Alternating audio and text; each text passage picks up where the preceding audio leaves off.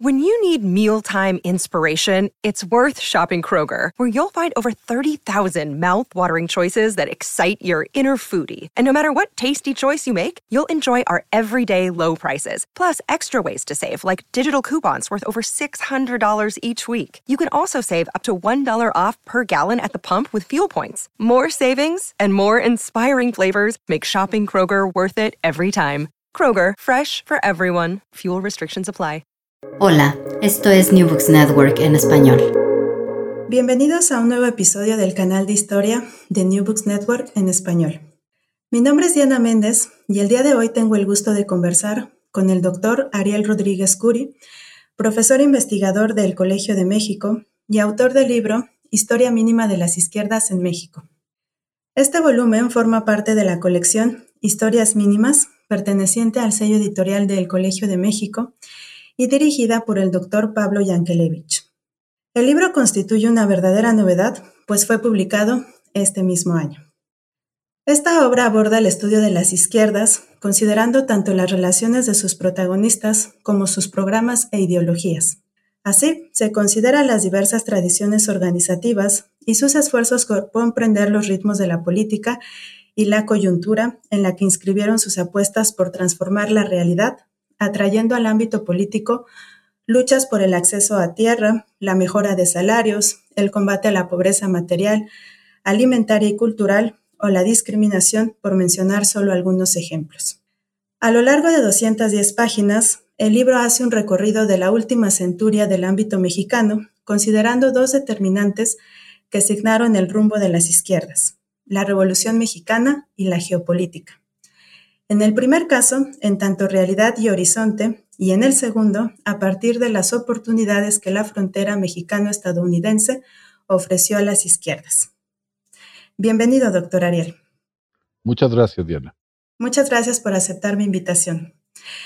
Antes de comentar los ejes principales de este libro, ¿podría contarnos sobre su trayectoria y la manera en que el estudio de las izquierdas se enlaza con sus líneas de investigación? Claro que sí. Eh, Quizás el, precedente más importante de, este, de esta historia mínima de las izquierdas en México haya sido una investigación que me tomó más de 10 años sobre el movimiento estudiantil de 1968, donde traté de explicar el movimiento en el contexto eh, muy estructurante, muy pesado, diría yo, de la organización de los Juegos Olímpicos de 1968 esas dos realidades, es decir, la protesta estudiantil que arrancó unos tres meses antes de la inauguración de los Juegos y los Juegos Olímpicos como tales, eh, me mostraban a mí, Diana, que eh, la historia local siempre se escribe en clave global y que según avanza el siglo XX es muy difícil encontrar eh, movimientos políticos, protestas, eh, grandes procesos donde se pueda marginar lo que pasa eh, internacionalmente. Y en el caso mexicano eso tiene sus dificultades metodológicas, en parte porque hemos estado muy educados los historiadores en la singularidad mexicana, que a veces nos oculta que eh, los grandes movimientos internacionales, las grandes pulsiones internacionales son también definitivas para la manera de hacer política en México. Entonces, un antecedente directo de la historia mínima de las izquierdas fue mi experiencia de investigación sobre el 68 mexicano. La otra experiencia que eh, me parece que pesa mucho sobre mi, mi trabajo es eh, una cierta insatisfacción mía respecto a las explicaciones, respecto a las historias de las izquierdas en México por un lado está eh, eh, la lectura muy intelectual de la historia de las izquierdas, que tiene que ver con sus personajes más señeros, con sus elaboraciones teóricas o políticas, con sus representantes eh, notables, Siqueiros o Rivera o, o como queramos, Carlos Fuentes y demás, y que se perdía en esta eh, manera de aproximarse a las, a las izquierdas mexicanas, el asunto de la, si no de la autoorganización, sí de las potencialidades autónomas en la organización de los grupos populares, en la propia interpretación de la Revolución Mexicana como un acervo, como un activo de las propias izquierdas, y sobre todo lo que se perdía, Diana, y eso me parece fundamental, es eh, las determinantes geopolíticas a que las izquierdas mexicanas están obligadas a reconocer. Por un lado, una frontera inmensa con Estados Unidos, una colaboración económica, una integración económica que durante todo el siglo XX creció y en un momento dado incluso una colaboración entre ciertas familias de la izquierda mexicana y los políticos estadounidenses. Eso había quedado un poco de lado de las historias eh, eh, disponibles. También me, voy a decirlo así, Diana, me molestaba un poco que la historia de las izquierdas fuera solamente la historia de las siglas de los partidos u organizaciones. Me parece que en mi definición, buena o mala, pero eso es la que manejo en el libro, las izquierdas son algo más que las organizaciones que eh, dan cuenta de ellas, ¿no? Hay unos movimientos, si no subterráneos, un poco más amorfos, que se van prefigurando en el, en el escenario. Hay una apropiación de los lenguajes, incluso de la Constitución, y por eso digo que la Constitución es también un eh, activo muy importante en las historias de las izquierdas mexicanas. Y me parece además, finalmente, que esa historia de las izquierdas ha marcado momentos muy significativos en la historia política de México. Hablo de la década de los 20, hablo de los experimentos del Frente Popular en la segunda mitad de los 30 y durante la Guerra Mundial, hablo de las luchas en favor de la industrialización mexicana que encabezaron de manera más vociferante eh, una de las familias de las izquierdas, que es la del lombardismo, y hablo, por ejemplo, de la democratización, incluso de la pacificación del escenario político mexicano en los 70, donde las izquierdas tuvieron un, papel preponderante, como lo van a tener en 1994, si consideramos al Ejército Zapatista de Liberación Nacional como una de las expresiones de las izquierdas mexicanas, una actualización o reactualización del problema indígena en México. Lo que yo entiendo entonces es que la izquierda es mucho más orgánica a la historia política mexicana de lo que comúnmente se había aceptado. Estupendo. Me parece que ha sido muy claro al delinear los antecedentes de este proyecto y también nos ha compartido ya parte de los posicionamientos centrales del libro. Para irnos adentrando en ello, ¿podría platicarnos cómo surgió la idea de escribir una historia mínima de las izquierdas en México y qué elementos subyacen en la propuesta de explicar el devenir de las izquierdas desde una perspectiva plural? Eh, la historia del libro es, es, interesante. En su momento era presidente del Colegio de México eh, el doctor Javier García Diego. Ya estaba eh, en desarrollo la colección de las historias mínimas que en un momento dado me comentó, oye, necesito una historia de las izquierdas, eh, ¿por qué no lo haces tú? Me lo encomendó directamente. Y después, cuando llegó a la, dirección del, Centro de Estudios Históricos, el doctor Pablo Yankelevich me ratificó esa invitación. Había yo terminado mi, mi libro sobre el 68 mexicano y me di a la tarea de poner en orden ciertas ideas y ciertas inquietudes que yo venía trabajando desde hacía unos 10 o 15 años. Y esto resultó entonces en un texto que no podía por definición quizás profundizar en algunos temas, Diana, pero me propuse desde un principio que la historia mínima fuera también, y esto para mí es muy importante, un programa de investigación documentado, para que los lectores, sobre todo los jóvenes lectores, los que están estudiando historia o alguna ciencia social, encontraran ahí lo que tenemos disponible sobre las historias de las izquierdas en México, pero también los puntos ciegos, los huecos, lo que no sabemos, porque hay muchas cosas que no sabemos. Es paradójico que los historiadores a veces tengamos que documentar no lo que sabemos, sino lo que ignoramos.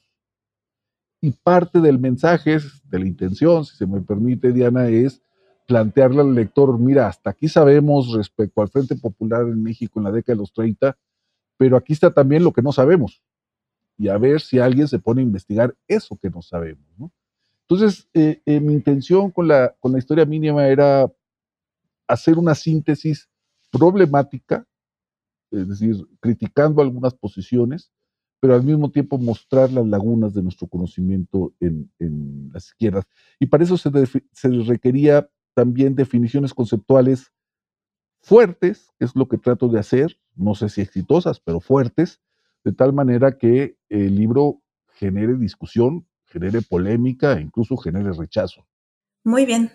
Me parece sin duda que es un aporte sustancial la revisión bibliográfica tan pormenorizada que se incluye en este libro, además de los señalamientos sobre los temas sobre los que resta profundizar y que son una invitación para continuar en la investigación.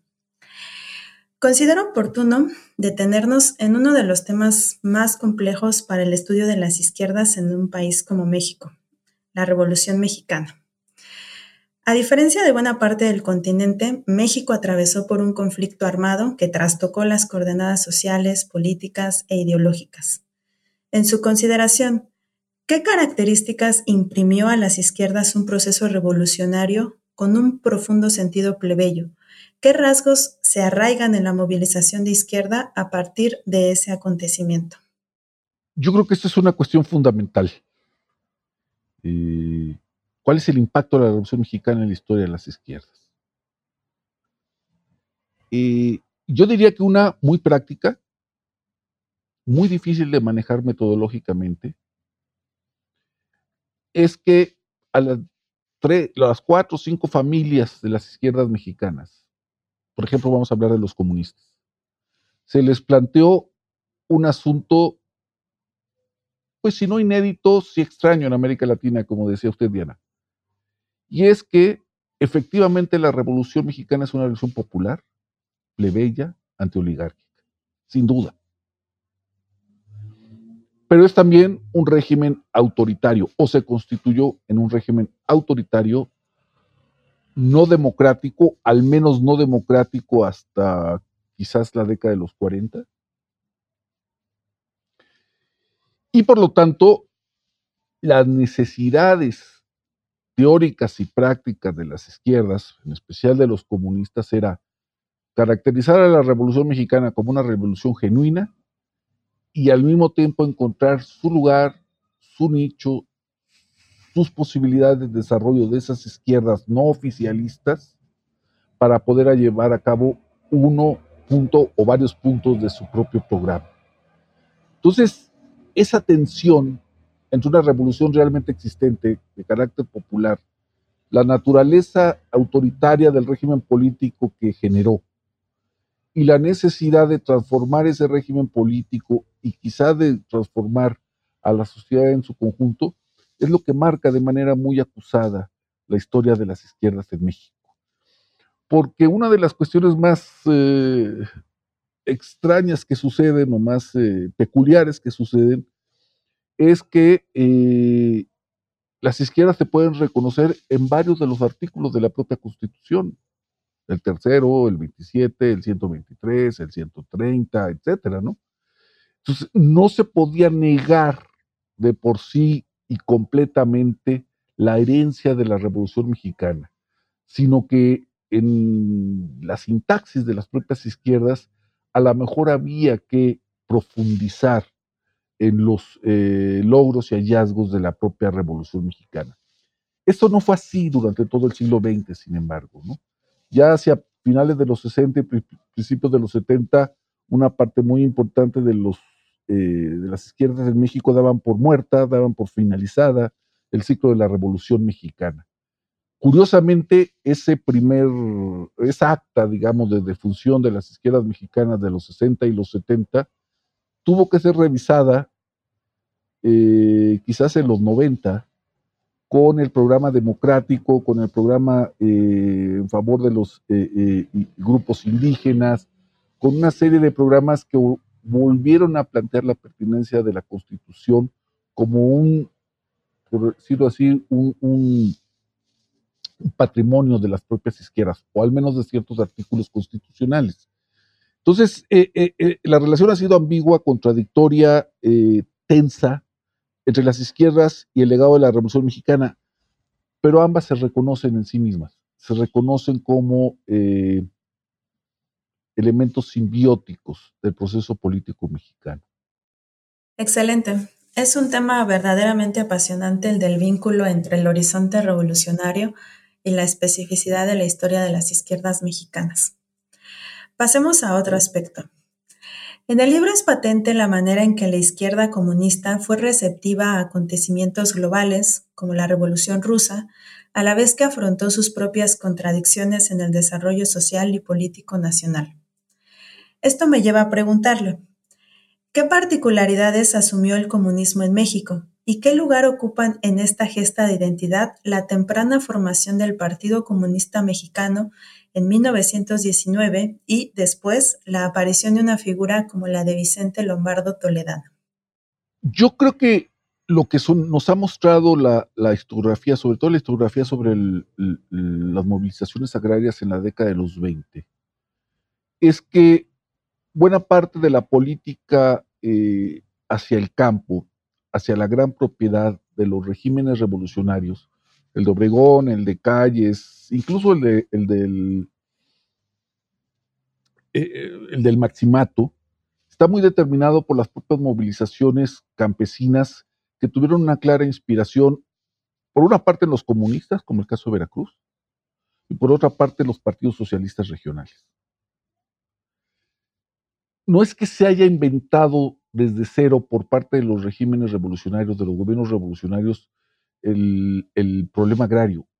Es que se lo estaban alimentando y se lo estaban planteando día a día eh, estas formas de organización campesina muy influenciadas por o una izquierda marxista en el sentido neto del término como los comunistas o las formas de los partidos socialistas más laxas ideológicamente, pero que fueron muy importantes, el veracruzano, el tamaulipeco, el yucateco de, de la década de los 20, etcétera, ¿no?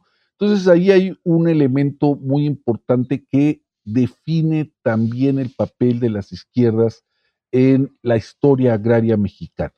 No solamente es un patrimonio del oficialismo, sino que el oficialismo fue obligado, por decirlo así, por parte de las mismas militancias de izquierda. Este es un asunto fundamental. Hay otro asunto donde las izquierdas son eh, o presentan una peculiaridad muy especial en el caso mexicano. Y es el caso del lombardismo, del Frente Popular y de la política de masas de la década de los 30. En México, Diana, no hay uno, sino dos representantes del punto de vista de Moscú, vamos a decirlo así, en la política mexicana. Por una parte, el Partido Comunista, pero por otra parte también Lombardo, Lombardo Toledano. Y yo creo que en determinados momentos eh, Moscú prefirió a Lombardo como el interlocutor válido. Eh, Lombardo tenía más modos, más maneras para negociar con el gobierno, por ejemplo, con el de Cárdenas o con el de Ávila Camacho. Y eh, hay una representación entonces bicéfala de ciertas políticas o de ciertos impulsos de la política global de la internacional comunista en México. No es el caso de otros países de América Latina o de otros países europeos, donde claramente la representación, la voz de Moscú se escuchaba directamente a través de los partidos comunistas. En México es, insisto, bicéfala esa, esa, esa representación. Y eso va a llevar, por ejemplo, en el caso del ensayo del Frente Popular en México, a que este, las iniciativas más importantes no necesariamente surjan del Partido Comunista, sino de Lombardo, un hombre que en 1938, por decir algo, está en el partido oficial, no en el Partido Comunista, de hecho es a veces furiosamente anticomunista Lombardo, algo que no se dice, y eso le va a dar también una impronta eh, notable a la manera en que se constituye en México el Frente Popular. Una de las hipótesis fuertes de mi libro es sostener que en México eh, el Frente Popular abarcó al partido oficial primero al Partido Nacional Revolucionario y luego al Partido de la Revolución Mexicana. Y una segunda propuesta fuerte de mi libro, que es discutible por supuesto, es que el gobierno de Ávila Camacho, en lugar de ser una negación, un retraimiento brusco de las políticas cardenistas, es su continuador en clave de Frente Popular. Precisamente por el trabajo de Lombardo, precisamente por la reorganización del partido oficial precisamente por una serie de circunstancias que incluso llevaron a los comunistas, Diana, a pensar seriamente en la posibilidad de disolver el partido e integrarse al Partido de la Revolución Mexicana, como una facción, como una tendencia, etc. De ese tamaño es el experimento de Frente Popular en México. Claro, aquí, como en otros muchos momentos, lo que está determinando, sobre determinando esas decisiones, es el escenario político internacional el ascenso del fascismo, la amenaza de la guerra mundial, las presiones y las, eh, vamos a decir, concesiones del gobierno estadounidense respecto al gobierno de Cárdenas y de Ávila Camacho. Aquí hay un caso clarísimo donde se articula política internacional, política nacional, tradiciones revolucionarias en México, incluso las del oficialismo. Muchas gracias. La presencia de Lombardo es sin duda un hecho destacado y al respecto me parece muy elocuente la manera en que nombra algunas secciones del libro El mundo según Lombardo. Comentemos ahora el contexto de pluralización de las izquierdas. El libro expresa con claridad que después de la movilización de 1958 y 1959, se abrió un nuevo espectro ideológico en el que las izquierdas se pluralizaron de forma significativa.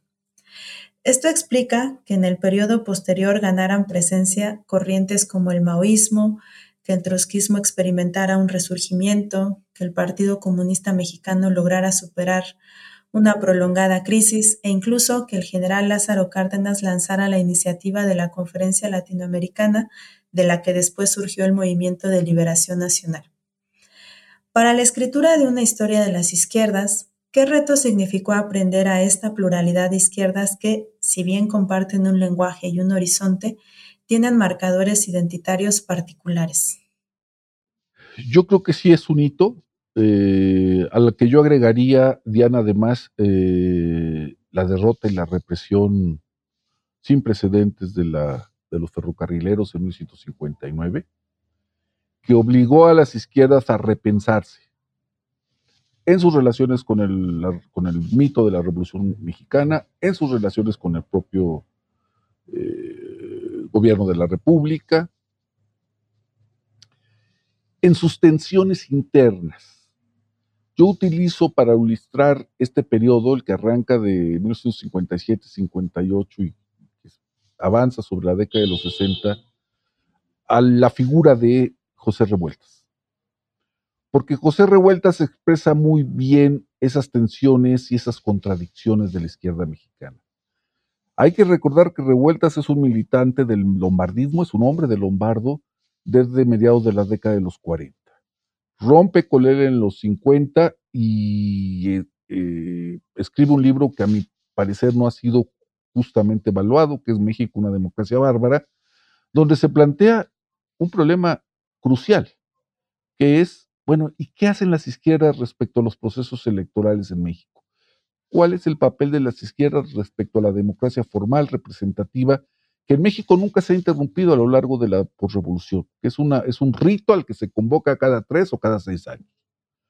Eso se pregunta en, México, una democracia bárbara, y él dice, las izquierdas tienen que estar en la papeleta electoral, las izquierdas tienen que participar en las elecciones.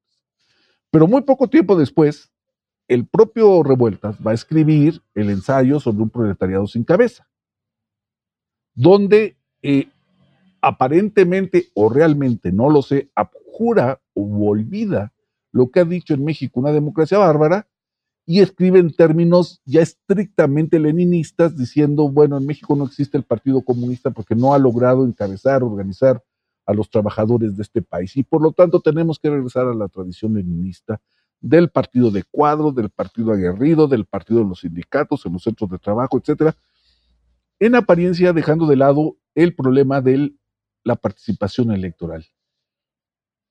Estas dos facetas de revueltas son dos facetas verdaderas.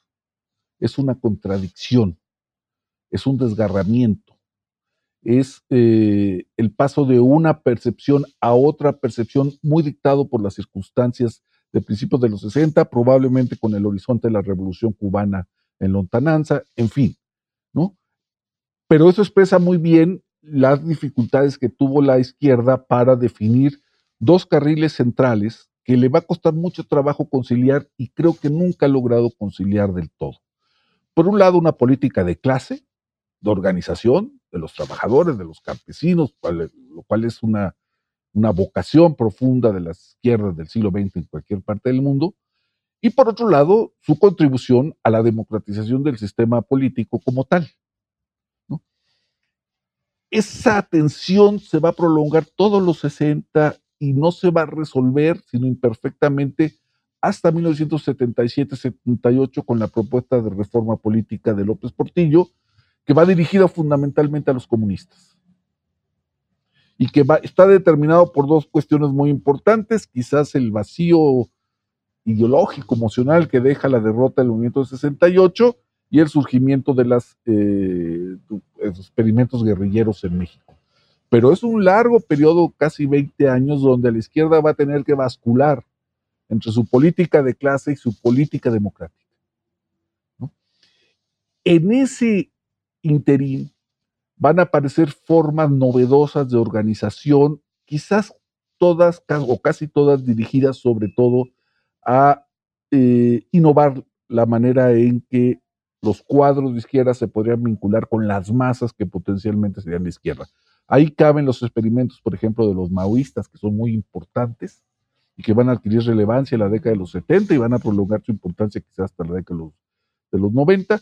Ahí va a cobrar relevancia también esta rearticulación y relanzamiento del trotskismo en México, que no había sido muy importante pero que en los 70 va a aumentar su presencia pública de manera también notable. Y ahí también se inscribe esos experimentos no marxistas, no leninistas, pero claramente de izquierda, como la propuesta de Berto Castillo a principios de los 70, después de salir de la cárcel, eh, estuvo eh, preso por su participación en el 68, de plantear una izquierda dentro del discurso, dentro del vocabulario de las tradiciones liberales y cardenistas. Lo que le debemos a Berto en este sentido en las izquierdas es muy importante porque él propone y quizás tiene éxito al desmarxistar, quitarle la, pátina marxista a la izquierda mexicana, a que sea obligatoriamente marxista, es decir, se puede ser de izquierda en México con el lenguaje de los liberales del 57 y con los lenguajes del cardenismo de los 30. A la larga, esa propuesta de Berto es la propuesta más exitosa porque un poco el PRD va a hacer eso, ¿no? Un poco Morena, si lo vemos como heredero de estas tradiciones, también va a hacer eso. Y va a quedar, digamos, en, al margen, digamos, eh, eh, a un lado, eh, las tradiciones de militancia dentro de la parafernalia y los vocabularios del marxismo clásico o renovado de la nueva izquierda de los 60 sí que dentro de las familias de las izquierdas mexicanas va a haber un reacomodo profundo en los 70 y los 80, profundo, ¿sí? donde va a ganar, al menos para la cara pública, eh, la tradición liberal y la tradición cardenista. Fantástico. Agradezco mucho que haga énfasis en la cruenta represión vivida por el movimiento ferrocarrilero, un capítulo que no debe pasarse de largo. Asimismo, me parece atinada su recuperación sobre la labor de José Revueltas y sus distintas facetas, pues, como ya se ha hecho mención, constituye uno de los aportes de su obra. Creo además que el itinerario y obra de Revueltas sigue animando interesantes indagaciones. Pasemos a uno de los capítulos más estudiados en los últimos años, la lucha armada, de la que además ya se ha mencionado en su intervención anterior. México es un país en el que la violencia política ha sido una constante. El país no logró pacificarse después de la guerra civil, sino hasta muy avanzado el siglo XX, tiempo en el que emergieron movilizaciones regionales que involucraron a líderes como Rubén Jaramillo, Genaro Vázquez y Lucio Cabañas, por mencionar a los más conocidos. A esta circunstancia se sumó la Revolución cubana, que abrió a México la oportunidad de dirimir en términos propios su posición internacional hacia el régimen revolucionario, distinguiéndose así de otros países del subcontinente. ¿Podría contarnos qué fue lo que encontró al acercarse a la pléyade de grupos que conformaron la guerrilla en el contexto geopolítico de la Guerra Fría? Claro que sí. Eh, yo diría de entrada que eh, lo, primero con lo que me encontré fue con una sorpresa ante, mí, mía, quizás por que no conocía a fondo el fenómeno. Ahora mismo estoy desarrollando un proyecto, una historia de la guerrilla en México y una historia de la violencia política en los 70 y los 80. Y esa sorpresa general está formada de, otras pequeñas sorpresas respecto al origen de la guerrilla mexicana de los 70.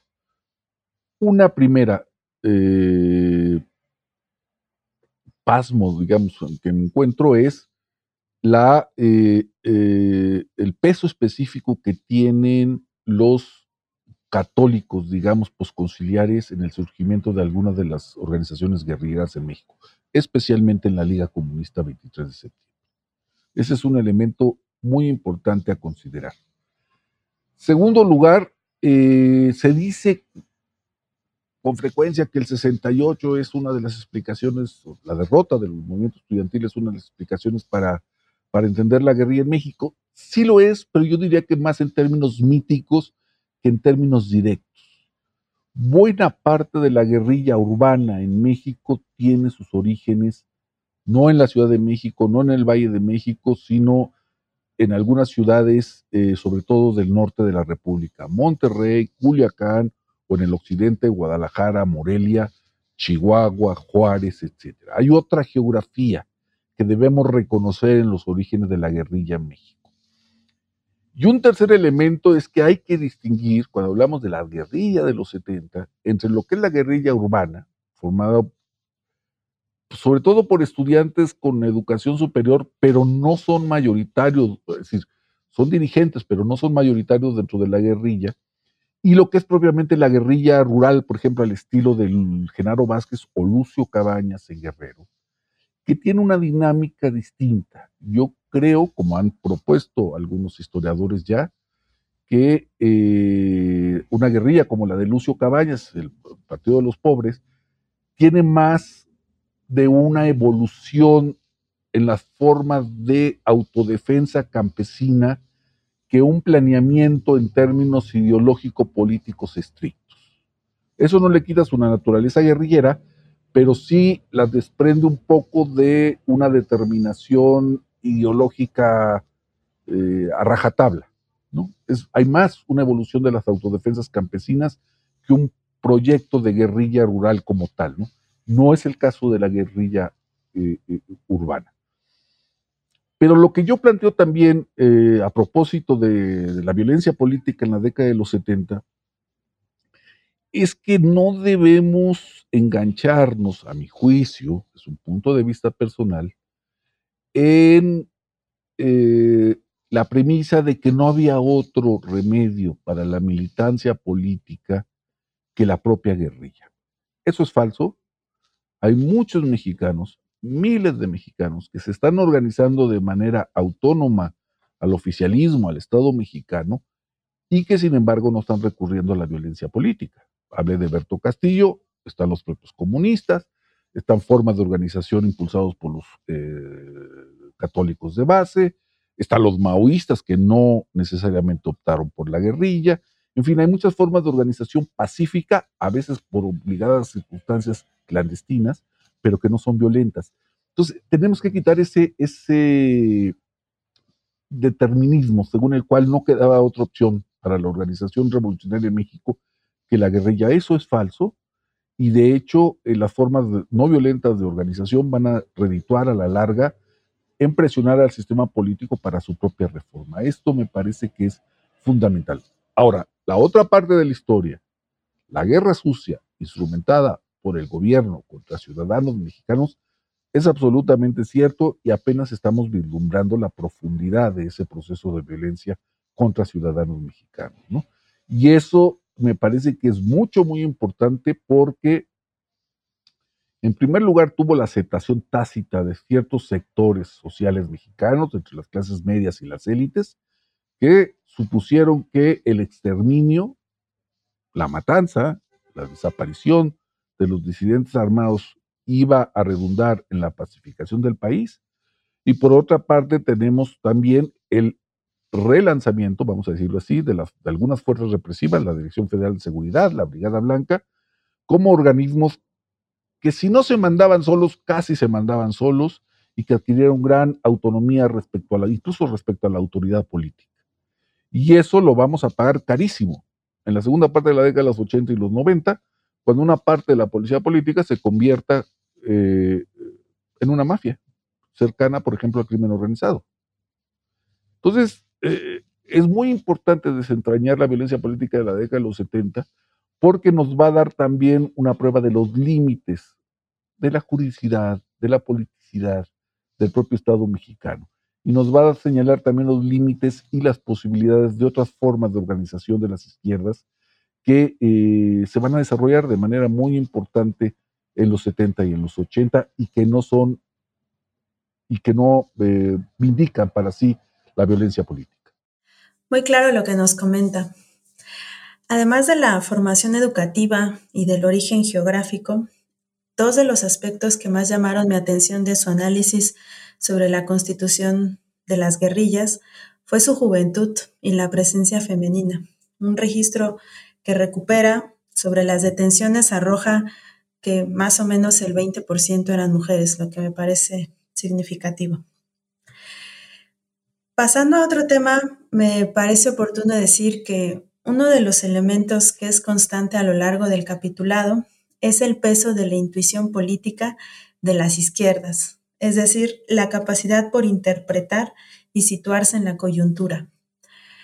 ¿Podría comentarnos sobre las cualidades de la prensa partidaria y progresista de las izquierdas y sobre las publicaciones para el debate teórico e ideológico? En el primer caso, pienso en impresos tan disímiles como el Machete de la década de 1930 o el Día del decenio de 1960. En el segundo caso, refiero a la presencia de un corpus de textos asociados al marxismo que van desde los usos de Gramsci hasta la recepción de Althusser. Sí, eh, yo soy eh, crítico, no sé si exageré o no en el libro, pero lo pongo en esos términos, de que uno de los eh, déficits de las izquierdas mexicanas ha sido la conformación de una prensa ideológica partidaria, por un lado, constante en el tiempo, y por otro lado con una penetración suficiente para educar al menos a un sector de la sociedad. Yo creo que esto requiere de mayor reflexión. Yo creo que tenemos que haber, pensar y estudiar los alcances, por ejemplo, del machete, ¿no? que, es una publicación mítica, digamos, dentro de, la, de, la, de, la, de las izquierdas mexicanas. Y también debemos pensar cuál es el público al que van dirigidas las publicaciones y si ese público eh, es el que se espera que sea en una publicación de izquierda.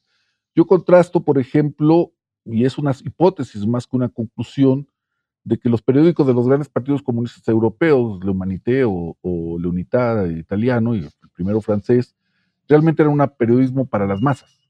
Realmente era el periódico donde las masas se educaban, donde se informaban, donde adquirían ciertos bajajes fundamentales para, para la militancia cotidiana. No sé si hay un equivalente mexicano. Es muy interesante lo que, lo que menciona Diana del Día, porque es una organización, es un periódico eh, que continúa de manera un poco remota lo que fue el popular, el periódico de Lombardo, pero es un periódico que está subvencionado por el propio gobierno mexicano. ¿no? Todos sabemos eso.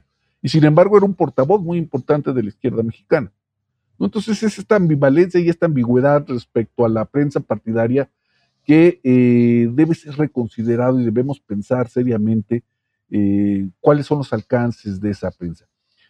Yo creo, y eso lo ha estudiado, por ejemplo, Carlos Sillades, hay un renacimiento de la prensa teórica y de la prensa polémica en los 70, eh, desde finales de los 60, con varias publicaciones donde se van a discutir aspectos teóricos, políticos, filosóficos, muy importantes, pero lo que yo digo es que ese tipo de publicaciones, con toda la importancia que tienen para la historia intelectual de las izquierdas mexicanas, no se puede considerar como una prensa partidista estrictamente, sino es una prensa de izquierdistas ilustrados para izquierdistas ilustrados, ¿no? Pero no es una prensa, digamos, de combate, no es una prensa de barricada, no es una prensa que esté ahí eh, tratando de educar o de guiar a los grupos populares que pueden ser afines a la izquierda mexicana.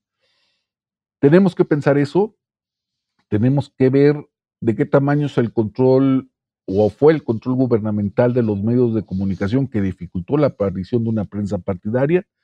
Tenemos que imaginarnos por qué no hubo, por ejemplo, estaciones de radio más directamente vinculados a la izquierda política mexicana y por qué buena parte de los medios eh, de la radiodifusión, tanto la televisión como la, como la radio, han estado mucho más cercanos a la derecha, incluso a la derecha del gobierno, que a las izquierdas, ¿no? Yo creo que esa es una de las tareas pendientes en, en, la, en unas futuras investigaciones, porque lo que me parece que nos está marcando un guion, un programa de investigación para la década de los 70 y los 80, es la capacidad de las izquierdas para reaccionar, para eh, entender la fragmentación de los públicos. Que hablamos de opinión pública como si esta fuera una sola opinión probablemente no es una sola opinión, sino es una diversidad de públicos superpuestos, con muchas banderas ideológicas, con muchos actos reflejos, con muchas sensibilidades. Tenemos que estudiar esos públicos para entender cuáles fueron los públicos de las izquierdas real y potencialmente. De acuerdo, muy de acuerdo. Creo que este es uno de los tópicos más interesantes en su obra. Hacia el final del libro señala que el 2018 puede leerse como una revuelta plebeya, valoración que cobra resonancia al considerar la decisión de Andrés Manuel López Obrador de nombrar a los líderes comunistas Valentín Campa y Arnoldo Martínez Verdugo personas ilustres. Lo que me lleva a preguntarle, siguiendo su argumento sobre la autonomía relativa de las izquierdas en México, ¿qué continuidad y qué rupturas identifican las izquierdas tras la disolución del Partido Comunista Mexicano en 1981 y las formaciones organizativas que le siguieron, me refiero al Partido Socialista Unificado de México, al Partido Mexicano Socialista y al Partido de la Revolución Democrática. No ha dejado de causar polémica entre los adversarios del actual gobierno la presencia de exmilitantes de estas organizaciones en puestos claves de la administración. Sí, yo creo que un, hecho definitivo en la historia de las izquierdas es eh, eh, esa capacidad del Partido Comunista de mimetizarse en otra cosa. Primero en el PSUM, luego en el PMS, luego en el, en el PRD. Eso, yo lo señalo en el libro, debe ser estudiado con más profundidad. ¿Qué se intuyó desde la dirección de los comunistas, por ejemplo, respecto al colapso de la Unión Soviética? No lo sé pero el caso es que la desaparición de los comunistas del marketing político, como lo llamo yo, eh, incluso se anticipó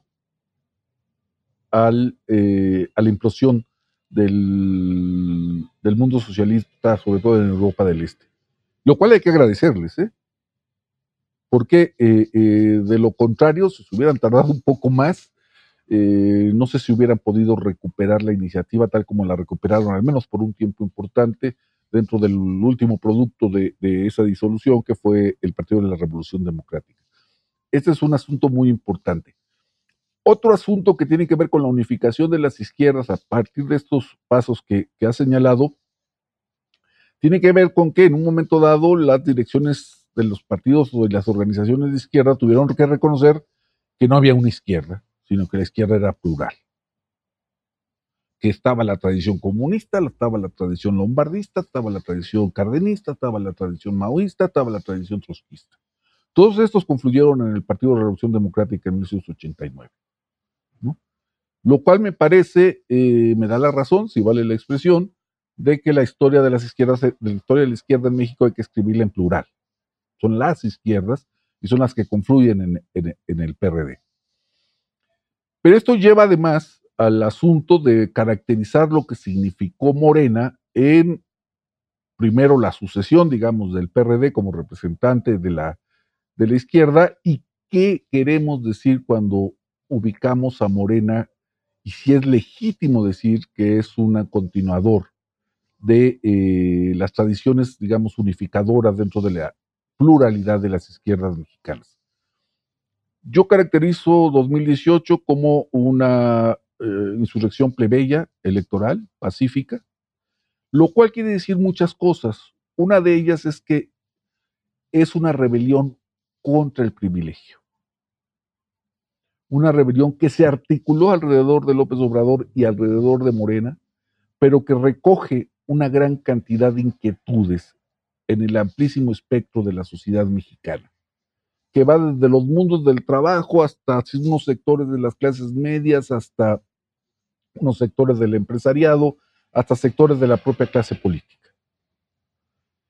Cuando decimos que es una insurrección plebeya, quiere decir que es una insurrección contra el privilegio que ha sido percibido como mal habido. El privilegio de disponer de las rentas públicas para fines privados, el privilegio de la corrupción, del apoderamiento de los bienes del Estado, de los bienes públicos, el eh, privilegio que significa estar en connivencia con el crimen organizado o la, eh, ciertas fuerzas represivas eh, Estado en México, el privilegio que significa tener acceso a los medios de comunicación, que pronto se volvieron muy viejos y muy eh, anquilosados en esta transición, ha sido muy importante. Y también es, yo diría, una rebelión contra los acuerdos tácitos de, del modelo político de la transición, ese que arrancó más o menos en 1988 y quizá de manera mucho más clara en 1997 dio de sí el modelo de la transición y yo supongo que lo que mucha gente interpretó de la elección de 2018, y en ese sentido es una elección para la izquierda, es una elección que lleva el triunfo a la izquierda, es que había que fundamentar otro modelo político que ya no es el de la transición. Un modelo político que tiene que ser de largo plazo, estratégico y fundado sobre otras bases. Es muy polémico lo que digo, pero tenemos que pensar que eso es lo que estuvo en juego en 2018. Si se va a lograr o no es otra historia, pero hay un cuestionamiento profundo tanto de la economía política como de los modos políticos del modelo de la transición, que al cual muchos grupos de interés se acomodaron muy fácilmente y de hecho mejoraron el negocio de los particulares respecto al juego político mexicano. Y eso no se puede olvidar. Me parece que eso es fundamental. Fue una transición demasiado larga,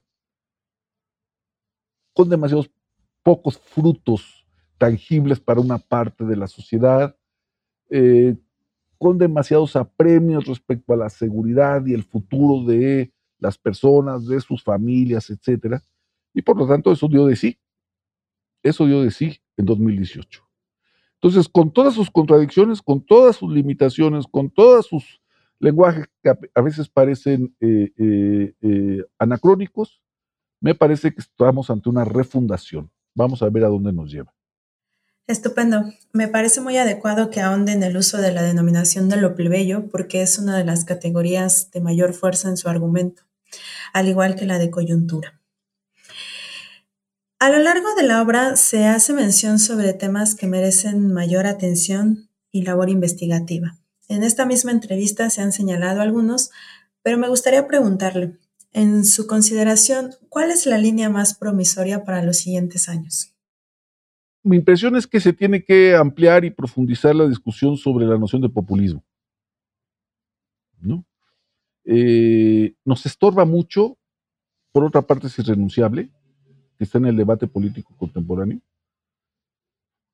pero requiere de una nueva enfoque y de una nueva sustancia en términos de investigación, en términos de reflexión sobre las maneras de comunicar desde la política. En muchos sentidos me parece que eso es fundamental. Me parece que una reflexión obligada, otra reflexión obligada, es que la izquierda tiene que hacer un planteamiento, las izquierdas tienen que hacer un planteamiento amplio, profundo, documentado, detallado sobre la idea de libertad. Las izquierdas no tienen que estar peleadas ni se tienen que asustar cuando aparece la denominación libertad como patrimonio de los ciudadanos, del ciudadano común. Otra cosa es que se critique o que se ataque o que se eh, margine, digamos, la idea del liberalismo como ideología. Ese es otro asunto. Pero el patrimonio de la libertad, que es un patrimonio fundamental que viene del origen mismo de la Revolución Mexicana y que está en, la sustancia, en el ADN de muchas de las familias de la izquierda mexicana, debe ser planteado por la propia izquierda y no, o por las propias izquierdas, y no dejarlo para que otros sean los que reflexionen sobre las libertades. ¿no? Se las tienen que apropiar las izquierdas y tienen que decir, nosotros creemos en estas libertades. En los hechos se hace, por ejemplo, con las políticas de género, la de aborto, la de eh, eh, matrimonio entre personas del mismo sexo, etcétera.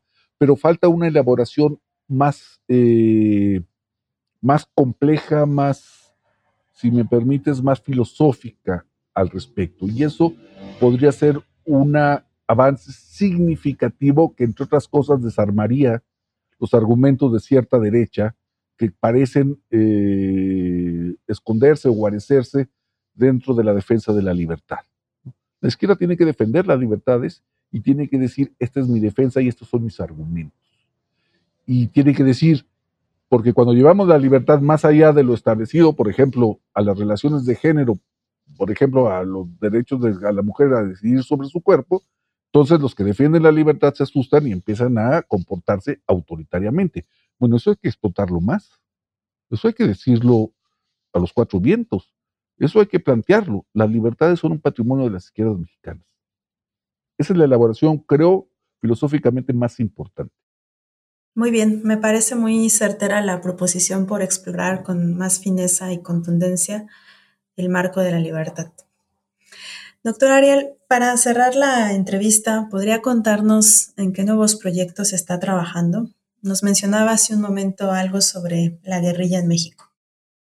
Sí, eh, el proyecto que estoy desarrollando en estos momentos es un proyecto sobre la violencia política en los 70 y hasta principios de los 80, el impacto de la reforma política y de la amnistía de López Portillo y es una manera, digamos, de entrar, de historizar la década de los 70 y a dos presidentes del oficialismo mexicano, Echeverría y López Portillo, que por cierto no gozan de muy buena prensa ni de muy buena historiografía, pero hay que reposicionarlos para entender cuáles son las alternativas eh, eh, o qué alternativas se jugaron en, en México.